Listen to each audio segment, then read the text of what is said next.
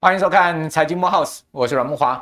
哦，今年呢、不单单股市惊涛骇浪，连债市都是惊涛骇浪哈。我们看到这个很重要一个债券指数，就是彭博社所编制的哈，这个全球债券总回报指数啊。各位知道整个四月，您知道它跌多少吗？居然跌幅将近五趴哈。这个跌幅呢，是一九九零年有编制这个指数以来最大的单月历史跌幅记录。也就是说呢，从来没跌过五趴的了哈。那是把很多在世的投资人给吓吓坏了哈。那另外我们可以看到哈，那 MSCI 世界指数今年以来哈，大概也跌掉了快十趴。但是说股市跌，资金应该进债市，没有啊。我们刚刚讲这个彭博社编制的全球总回报债券指数呢，今年以来的跌幅啊，也将近十趴啊。所以说股市债市同跌，资金无处去啊，是今年这个资本市场一个很很诡异的一个现象。因为过去我们常讲嘛，这个股市跌，债券会涨嘛，哈，那债券跌呢，股市会涨，但今年不一样，股债同跌哦，好，所以在这样状况之下呢，投资人真的是无以适从呢，不知道资金到底要往哪里去。我们今天要跟大家来谈谈哦，这个很奇怪的现象哈，同时告诉各位，在这个现象下，我们该怎么应应哈。那你至于说，现在目前全世界的所谓四大魔王，大家都知道哈，这个通膨啦、战争啦、升息啦、哦缩表啦、哦包括这个呃各种不确定因素，全部啊现在齐聚。这个呃，地球于一身呐，哦，搞得大家心慌意乱的。同时呢，到底有没有好消息？哦，看起来没什么太大的好消息。唯一一个哦，就是最近啊，哦，这个习近平啊，要求呢说，诶，今年的中国大陆的 GDP 好，一定要超过美国。好，就是说我们要呃证明一下这个资本主义呃的优越性不如社会主义。哈，就是说，所以一党呃专制的这个。呃，制度下面呢是赢过这所谓的民主自由制度了，好，这个大概意思是这样子啊，就习近平说，我们这个大陆的今年 GDP 增长率要超过美国，为什么呢？因为去年第四季哈，美国的 GDP 增长率啊，好是五点五，中国大陆是四，好，所以呢被美国超过了。拜登说啊，这是二十年来啊，美国首次啊超过中国大陆 GDP 的时刻，这个搞得啊大陆有点紧张了哈，所以今年习近平说要求中国大陆的 GDP 要超过美国，但是。这个算是好消息吗？真的能激励陆股跟香港股市吗？我看好像也没有，因为陆股跟港股一样跟着全世界股市往下掉哈。啊，那这个呃经济的问题呢，也显现在中国大陆呃现在目前整个呃疲弱的消费上面哈。我们可以看到呃这一次的整个封城啊、疫情啊，也导致了大陆现在目前的这个消费市场更加是雪上加霜了哈。那结果呢，呃降准有没有作用啊？呃，这个四月二十五号哈，呃，人民银行啊开始实施降准哈，这个把存款准备金率下调零点二五个百分点，讲实在是不如预期了哈，因为原本市场预期应该是下调零点五个百分点，即使不如预期，他还是释出了这个五千三百亿的人民币啊，那么大的一个资金释出来，好像也没激励入港股啊。那我们讲说这个降准啊，后面会不会跟随着降息啊？哦，大家可能对于所谓的降准降息搞不太清楚哦。我们这边跟大家讲说，不是降肉哦。这个最近九天玄女很红啊，八百英尺、五百英尺啊，所以这个不是降肉哦，哦是降准降息。什么是降准降息呢？我跟大家讲一下哈。有的所谓降准呢，就是把存款准备金率下调。好，我们就要知道，银行为了控制风险，中央银行啊都会要求这个商业银行啊，你一定要。某种情况，你收了这个存款之后呢，有一定的比例要转成到中央银行，这叫存款准备金。好，那如果说呢，这个利率啊，这个比率啊下调了，好，不是利率，是比率下调了，那银行可以放贷出去的资金就多了。好，所以呢，这一般来讲，我们在货币政策上，我们讲说这个从量的宽松啦，好，就是整体量能，好，这个增加供给，货币供给的一个量能的宽松。好，那所谓的降息呢，就是从需求面刺激，好，也就是说我把利率调降了。这个不管个人信贷也好啦，哈，或者是说企业的贷款也好，利率调降嘛，大家就是比较愿意借钱了嘛，借钱呢也轻松一点，所以呢，要就可以增加借钱去做投资啦，去做消费，哦，这个是在需求面上面的刺激，所以一个是从量，一个是从价哦，哦，这边一开始先跟我们的观众朋友解释一下，好，那讲完这个呃大陆的经济跟金融政策之后呢，我们要来谈一下今年这个股债双杀的行情啊，真的让很多人难以适应了。那这样的一个情况之下呢，我们今天就特别请到了哈这个很有经验，遇到不知道多少大大小小股灾的哦，超马拔拉来到我们的节目现场哦。不过刚才一看到这个超马拔拉，我就说，哎，大哥你身材有点变化哦，知道一什么回事？等下顺便也要问一下哦，这个超马巴拉你好。慕驊大哥好，还有各位观众大家好，我是超马巴拉，虽然现在像河马，但是我是叫超马巴拉，OK 吗？哎、欸，这个请教一下，为什么你的身材有点变化？因为我记得大概差不多，应该上次遇到你在几乎一年前了吧？嗯、对不对？对呀、啊。好，这个感觉大哥您的肚子没那么大，最近是什么原因呢？既然你是跑超马的，不应该是这样的身材啊。我知道啊，所以说来讲，我现在每天都在反省两件事情，第一个。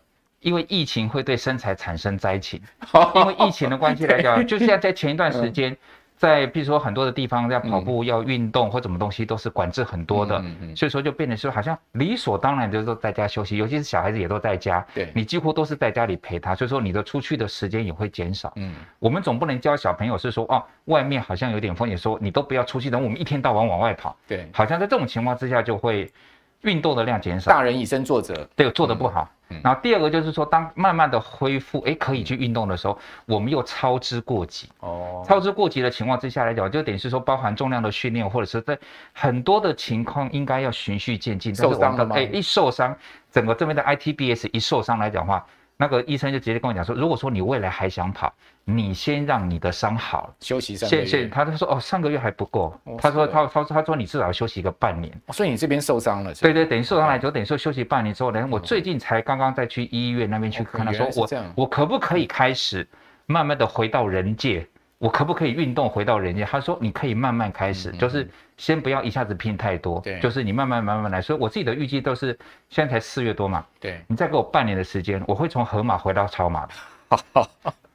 以前超马芭乐身材很好的哈，这个不是这样的一个情况哈。哦，果然这个就是疫情下的受害者，对不对？对呀，对呀。哦，不过有一半责任归属于你了哈，因为你自己操之过急。是是我自己在操之过急。这个那呃，事事实上，这个超马芭乐以前在法人机构操盘了，而且呢，现在是这个很久以前就是自自由投资人了嘛。是。对。然后对于呃股票、债券市场都非常的熟悉哈，那包括这个呃价值投资啦，或是说呢，甚至啊这个有投资机会的一个所谓。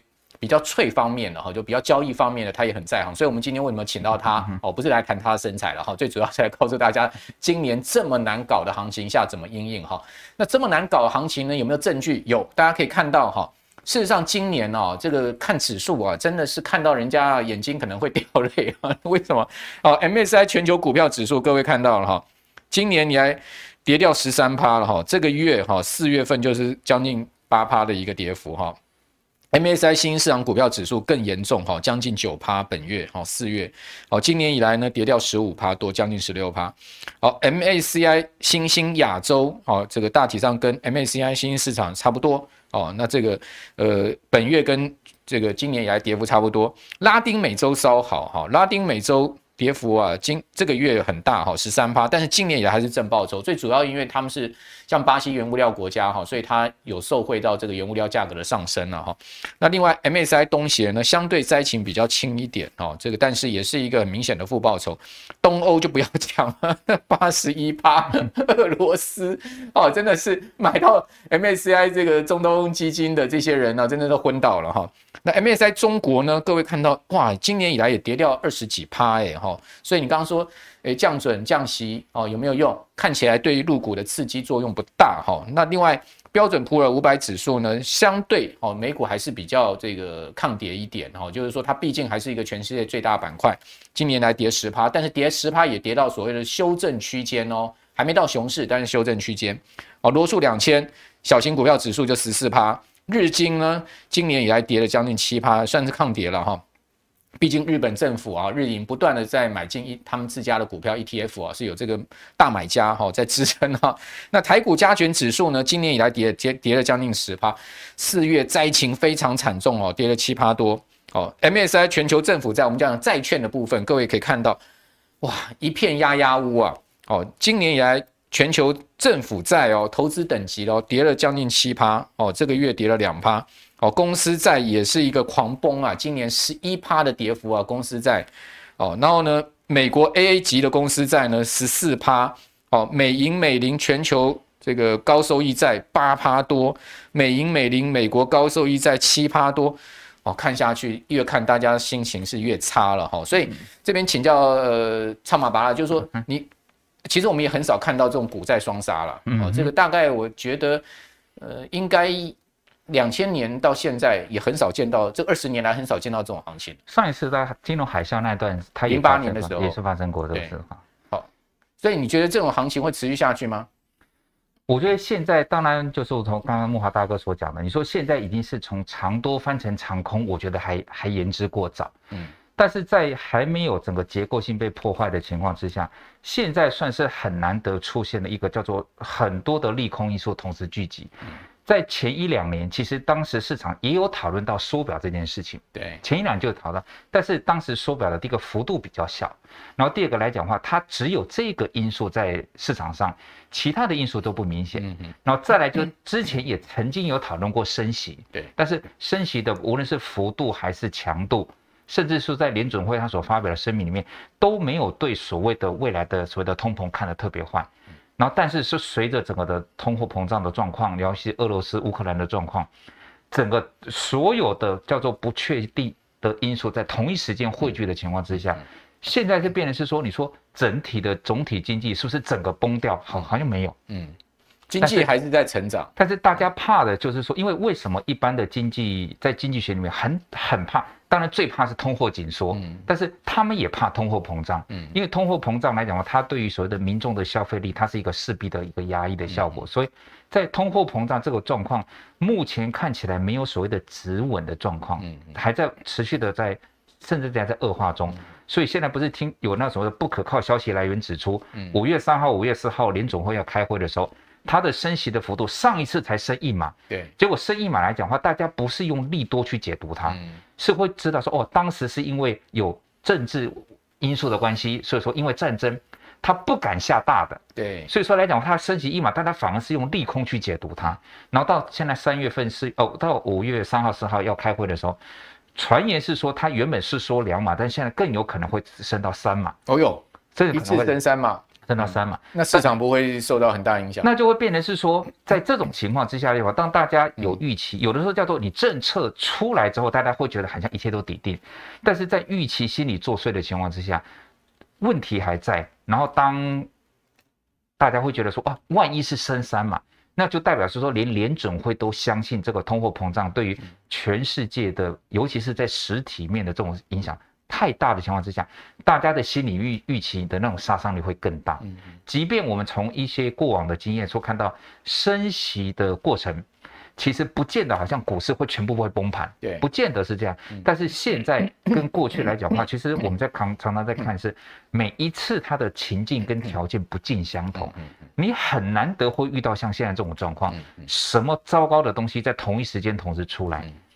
在这种不确定因素在干扰的情况之下，我想上一次跟木华大哥我们在就是录其他节目的时候，我们有讲到，当时跟木华大哥的看法也是一样的，就是目前这个状况，从去年开始，嗯，我们的看法就是，好的股票你留着这个无所谓，嗯，但是你说现在要不要积极做多？我想我们先不要，嗯，先然后等到这些所谓的不确定的因素，尤其是刚刚讲到的，不管是升息也好，甚至是缩表的强度，对，或者是通膨。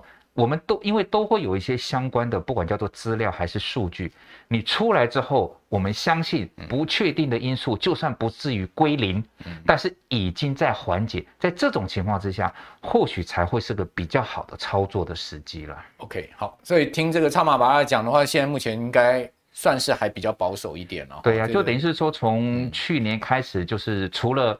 好的存股的标的，因为它配股配息配的不错，嗯、那个就不不。因为去年我记得我遇到你大概一年前嘛，哈、嗯哼，其实超马八就是看认为说现在目前呃是要保守，哦，就是说其实你那时候也没有看好股市了哈，虽然说后面股市是还是持续上涨哈，但是基本上呃这一段下来。已经快把去年的这个涨幅啊，吐回去了，几乎要全部要回吐了哈。所以当时我们的操作的一种一种思维的方式，就是说，当我们对于未来的这个状况是比较属于居高思维的情况之下，我们宁愿把资金，就是说，就是在长期投资的部位，嗯，它很好，就像我之前有保养，但是保养我知道这个状况，因为它这个对于民生的消费的冲击够大，所以说在当时也算是运气好，就是在高点的时候你就先出了之后，我们宁愿是把资金的部位先拉大。保养后来就一路跌啊，对，现在是拦腰砍还不够嘛，对不对？所以说当它一路下来之后来讲的话，当你手上有足够的现金部位的时候，你在等待的过程中你就比较不会慌张。不，我觉得宝雅，因为我对这家公司有一些研究了，我觉得它可能在整个经营策略面上有一些问题了。哦，因为毕竟它过去是在呃非都会区起家嘛，哈，那非都会非都会区其实它的过去的经营策略应该是 OK 的哦，但是它一旦进入像台北、新北这种一级战区啊，嗯，哦，其实整个呃生态系上面能不能适应哈，以及成本啊，哈，高包括它的盈利啊。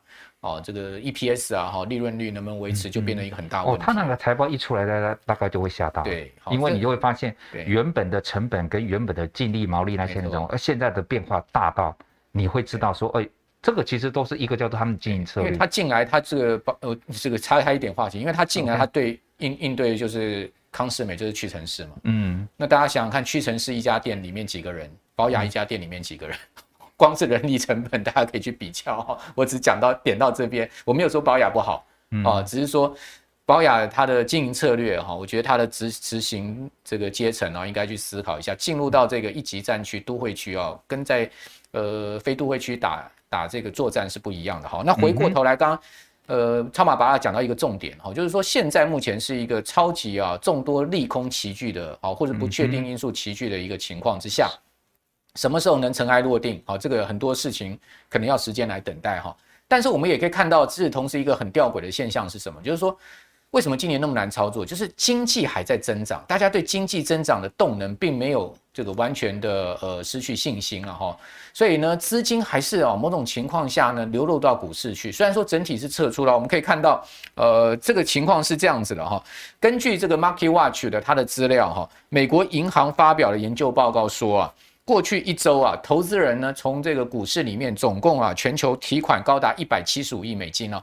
但是你会发现哦，纳斯达克指数的美国科技股还是资金流入哦。哦，这个去年十一月以来，纳斯达克指数二十周内有十七周呈现整体资金流入哦，整个吸金高达了两千两百九十亿美金哦。所以美国科技股还是非常吸金的哈。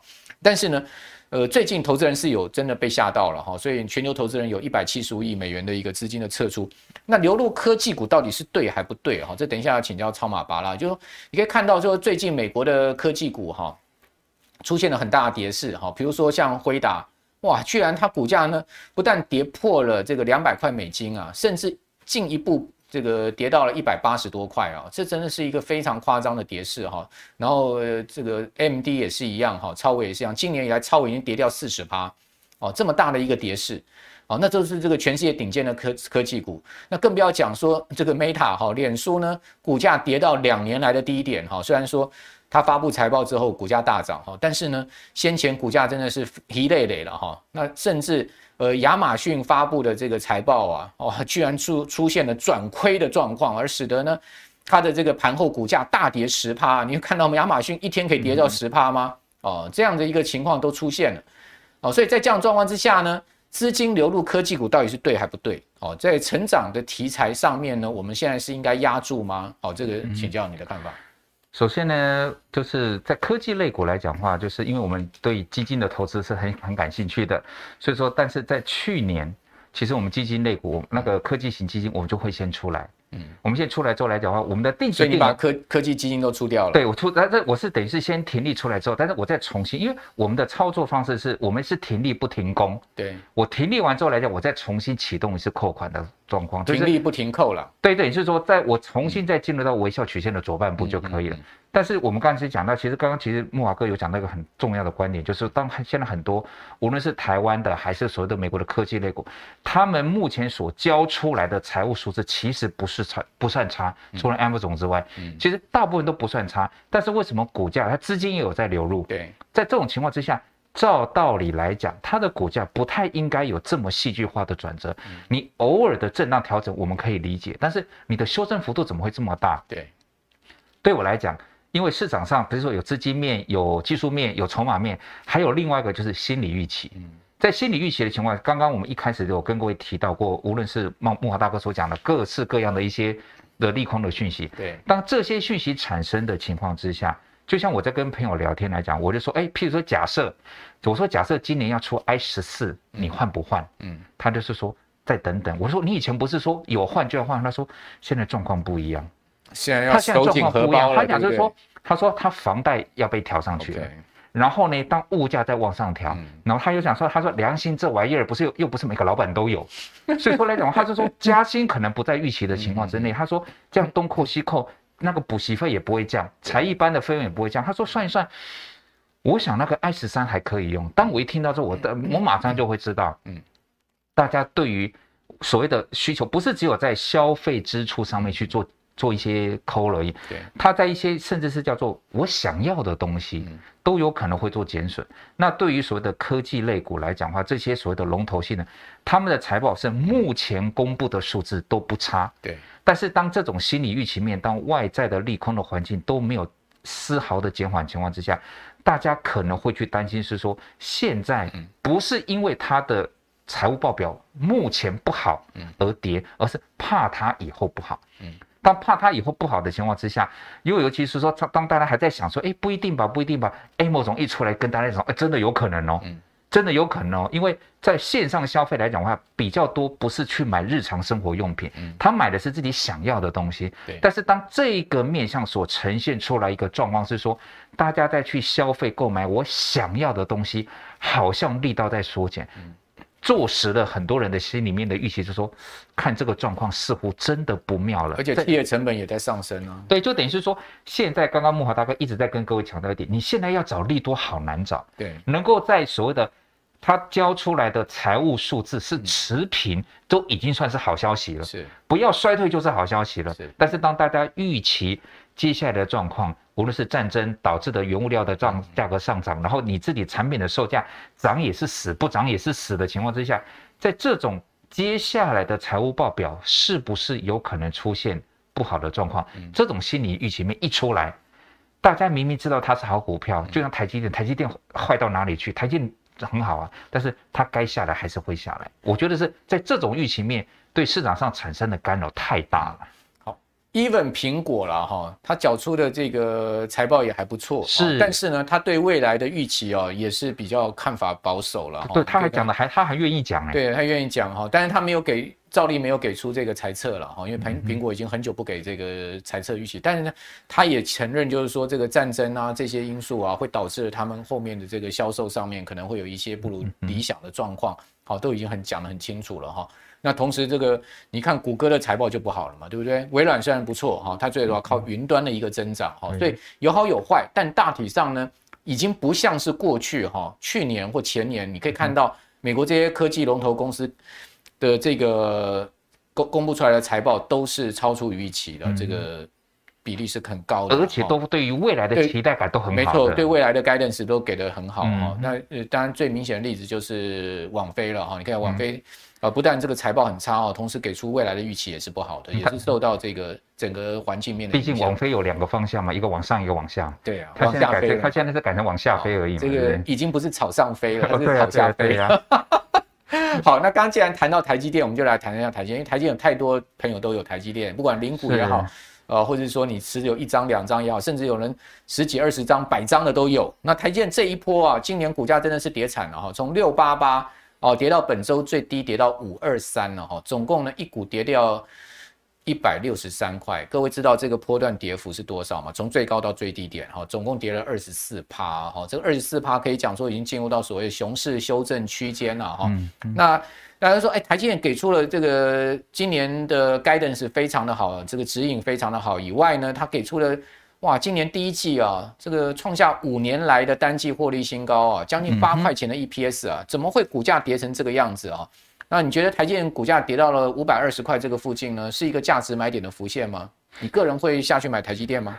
现在还不会的原因是因为，就我们在看，因为刚刚我们有讲到台积电的第一个，它现在来讲的话，它的基本面我实在找不出它的问题，基本面很好，它的基本面我我怎么看？四大表都东看西看上看下看，它都是好的。对，但是它现在有两个东西会让我觉得出现疑虑的地方，就是代表说，我们很怕在操作的时候是属于那种众人皆醒哦，众人皆醉唯我独醒。嗯，大家都不喜欢，只有我一个人喜欢，我会怕。嗯，但是台积电目前，尤其是像外资对它的态度喊的都很大声，对，但是卖的更用力。嗯，但会变成是说，哎，你们看得很，你们看得很好，我也看得很好，但是。我就算想买，但是我往回看，大哥大姐，你们怎么都是站在卖方？这是第一个会让我觉得忧虑的地方。第二个是在修正的过程中，我们一般来讲，你台积电，刚刚木华大哥有讲，台积电在这么短的时间跌幅这么大，这个算是很罕见的状况。如果说它今天只是一个在多头阶段的健康的修正，你不太应该会修成这这个样子。更何况说你的基本面没有任何的状况，如果今天你丢出来的讯息是把它被抽了大单，或是一些营运上面一些状况，你出现这种东西，我还可以理解。但是你明明没有问题，但是你的股价，第一个是大哥大姐们好像对他目前都好像说的很好听，但是卖得更拼命。再来就是说，在技术面上来讲的话，他现在刚刚好去触碰到高档的一个很重要的，可能在各位在画面上可以看得到，高档来讲，那个五二八，在技术面上来讲的话，它是非常关键。如果那边破掉，市场。市场上会解读，各位，我解读一下市场上的解读。市场上会解读，那个叫 M 头了。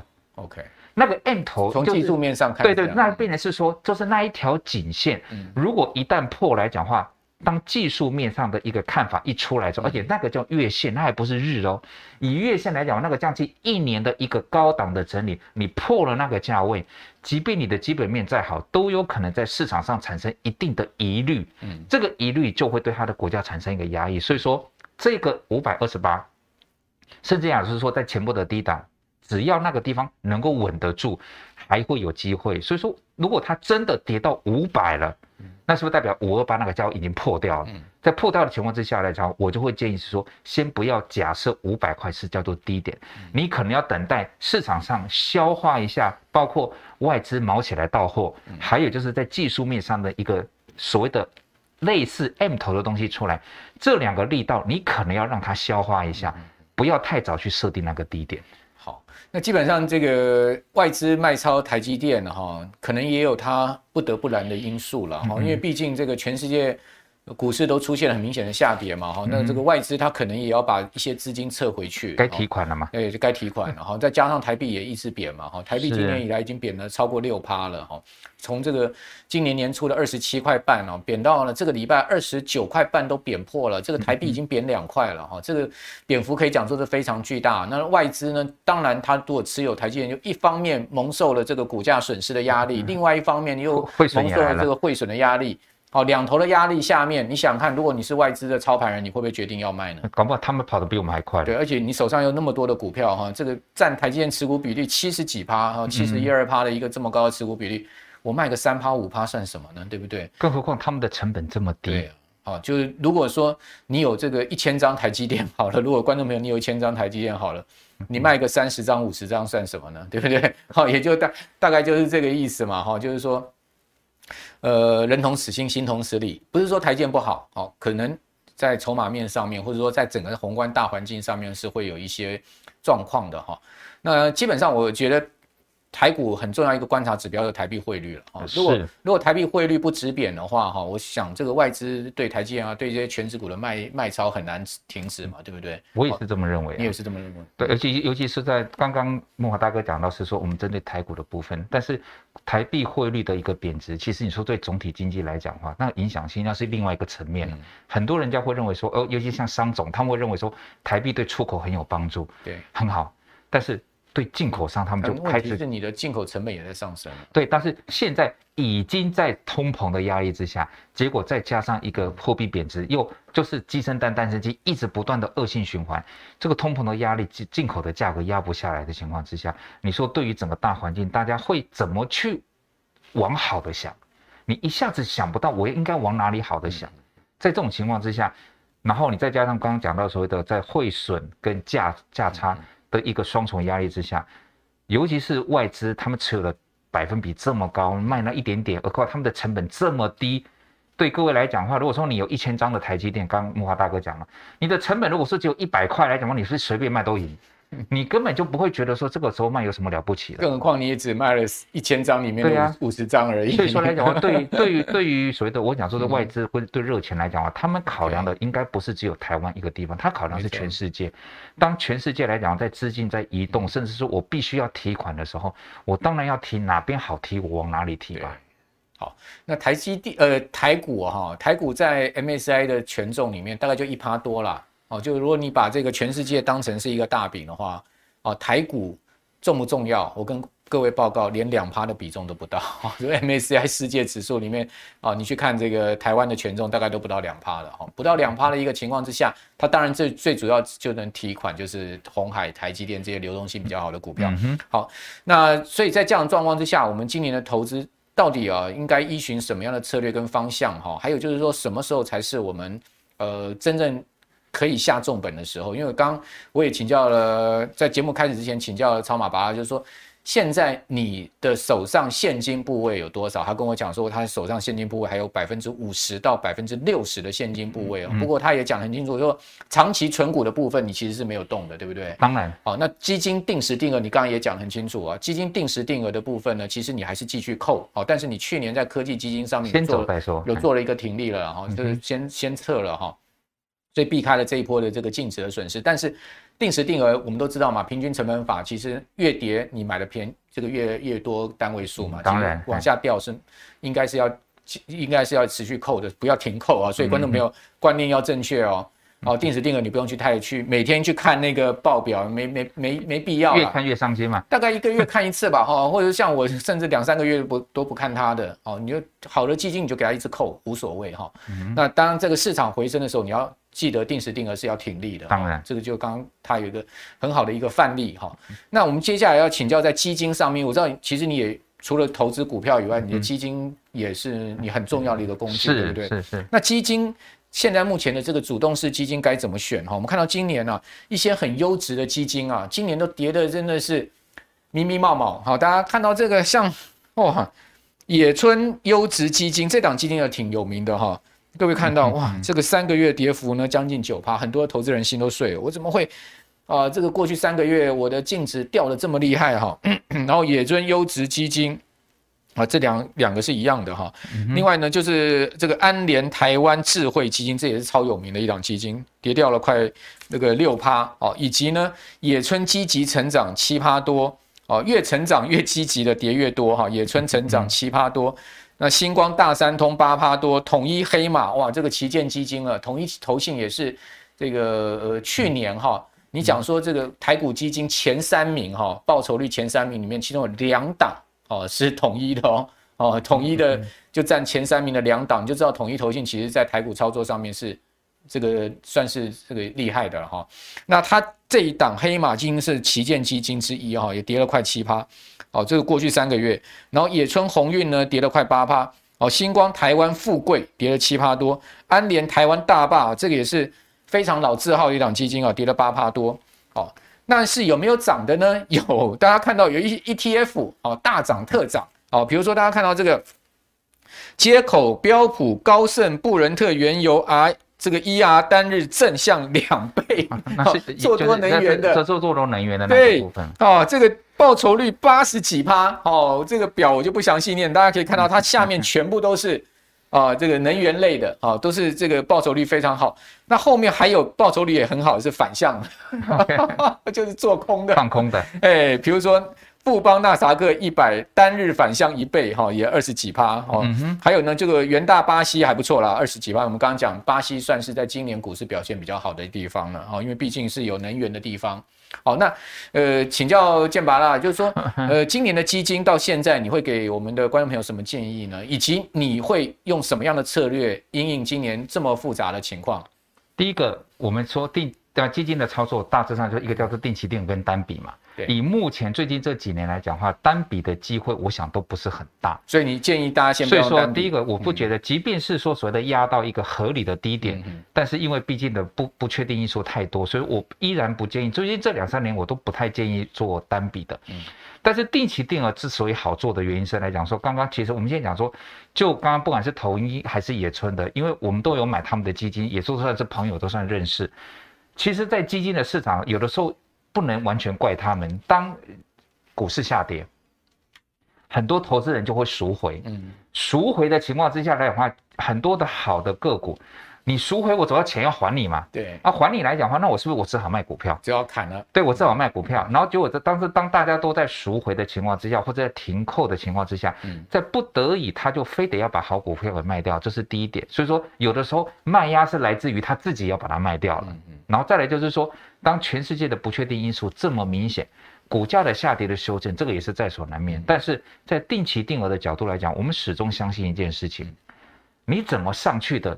碰到状况，你就会不小心怎么下去，但是你怎么下去的，未来就会怎么回来。各位，如果说你有这个时间点，其实木华大哥常常跟提醒各位，你投资要做点功课。你回去看一下，我们在之前曾经有两次因为新冠疫情，不是台股不是杀得快死掉吗？对，一万三达到九千点以下。对，你先看看那一段，在那一段你所看到的所谓的优质的好的绩效好的基金，哪一档好？一样，大家都趴成一片。对，但是你怎么下去之后，只要状况，我们讲说不确定性的因素只要一消失，它该回来就会回来。在这种情况之下，你如果你那个时候愿意坚持，刚刚木华大哥所提醒的，你中途不要停扣，甚至你是越跌越加嘛。你在这个过程中来讲的话，你不要假设所谓的台湾会沉嘛？对，只有他们投资的是，不管就是说，你说零零五零会不会沉？你知道不会沉，然后。主动式的基金，他买的是可能档数比零零五还要来得多，你也不用假设他们会沉掉。所以在这种情况之下，当整个的净值是应该说市场的发展，现在比较像是是处于在微笑曲线的左半部。嗯嗯，在左半部的情况之下来讲的话，即便它的跌幅相对明显，嗯，但是你应该用健康的心态去思考。未来还有右半部嘛？就等于是说，第一个翘上来嘛？就等于是说，在左半部的过程中。嗯嗯你会希望它跌还是希望它不跌？你平心而论，嗯，它如果今天都不跌，你也没有价差，啊，你你你的你的所谓的你的成本有降低吗？没有，你的单位数累积量有增加吗？也没有，所以说在该跌的时候。你就应该要放手，你让它去跌，对，让你的成本可以降低，让你的持股的单位数可以增加，应该是越跌越高兴。对，所以但是这种就是人性，它一跌的时候，一块对账单看来讲，早上看的时候来讲的话就是绿色，然后晚上看人家以为电脑坏掉了，那答案它都是一样的这样子。但是我会觉得，在操作的心态，以定期定额来讲的话，基本上它相较于股票，安全性还是比较大一点点。所以说，在定期定额在扣款的过程中，当你正在执行是左半部，对。记得心情放轻松，你态度很谨慎，但是你心情放轻松，继续扣你该扣的钱。没错，它的净值就算没有回到你的起扣点，嗯，搞不好回到三分之一而已，你就赚钱，你就已经打平开始获利。没错，后面的全部都是你的。你用这种方式来讲的话，比起你去压说，哎，低点在哪边？嗯，我来做单笔，这种方式可能对各位来讲效果会更好一点。这也是我为什么喜欢它的原因呢？好，那这么多不确定因素情况之下哦，要。找到真正的绝对低点买入啊，只有一种情况，那就是你是神啦 哈。我想我们不要做神级的人，当神级的人太辛苦了哈。我们当凡人就好。所以凡人怎么操作呢？就刚刚见呃超马巴拉讲的，就是说我们还是用这个定时定额的方式哦，按部就班的去。呃，去去参与投资的机会嘛，对不对？好、啊哦，更何况如果你钱够多的话，你还可以定时不定额，你越低还可以就还加码。对呀、啊，像我个人就是这样子啊，我买了这个大概七八档的基金哈、哦，台股型的这个定时定额，我就放了一笔钱在那个银行账户里面，每个月自动扣款，我连看都不看了。好，而且我知道我那笔钱呢、啊，以我每个月扣这些基金的。呃，档数跟每个月扣款的金额，大概可以扣个三年没问题。嗯，好，所以我就打算跟人家三三年长期抗战了。我就不相信三年后股市不上来，对不对？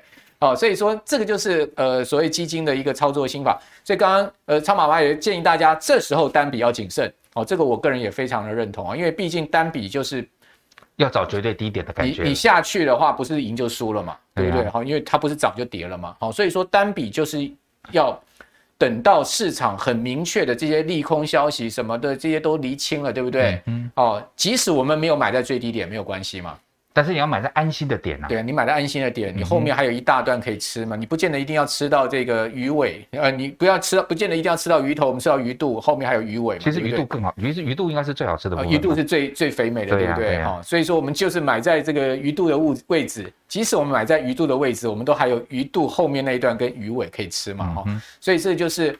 呃，在这个投资市场上面哈，如果要走的比较久的人呢，我觉得很重要一个在资金控管策略上是一个重点哈。所以今天呃，超马爸跟我们谈了很多的这个投资的策略心得心法哈，给大家参考。其中很重要一项，我觉得给大家启发就是资金控管。好，资金控管是呃在投资市场能走长远很重要的一个很重要大家要去思考的地方。好，今天谢谢超马爸啦。